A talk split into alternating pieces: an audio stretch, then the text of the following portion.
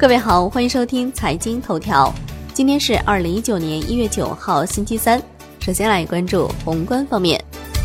央行公告，一月八号不开展逆回购操作，当天有二百亿元逆回购到期，实现净回笼两百亿元。筛保全线下跌。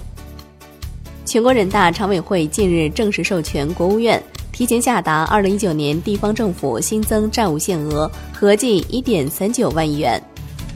国税总局表示，对于二零一九年一月一号之后，本人房贷符合个税专项附加扣除条件，应当享受而未享受的扣除，可在向单位报送相关信息之后的年内剩余月份补充享受，也可在次年三月一号至六月三十号之内，通过向税务机关办理综合所得汇算清缴申报时享受扣除。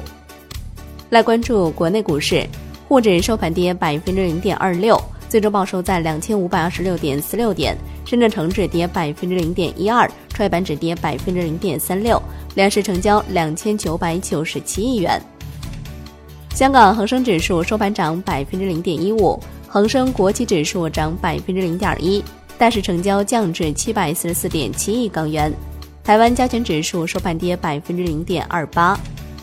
首支重新上市股 ST 长油收盘跌百分之二十三点二。股价报三点三一元。上交所表示，ST 长油作为全市场重新上市制度的首单事件，受到市场的广泛关注。九号起涨跌幅限制恢复为百分之五，提醒广大投资者注意操作风险，审慎决策，理性投资。来关注金融方面，资管新规及配套细则相继落地，券商资管整体处于整改存量、发行增量的过程。产业方面，万德中国企业库显示，支付宝中国信息技术有限公司于二零一八年十二月十八号更名为汉堡上海信息技术有限公司。蚂蚁金服随后回应，这些变更和用户熟悉的支付宝没有一点关系。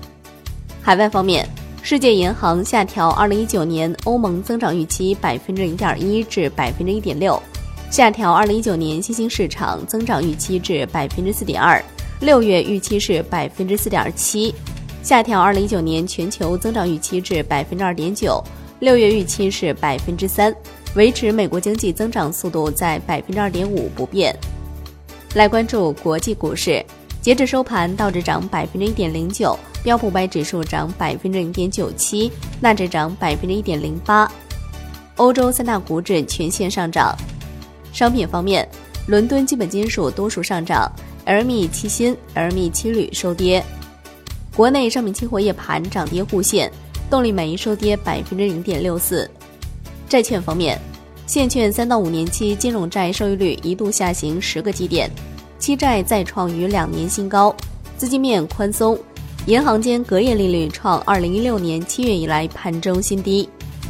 最后来关注外汇方面。在人民币对美元十六点三十分收盘价报六点八五六一，人民币对美元中间价调升一百一十五个基点。好的，以上就是今天财经头条的全部内容，感谢您的收听，我是夏天，下期再见喽。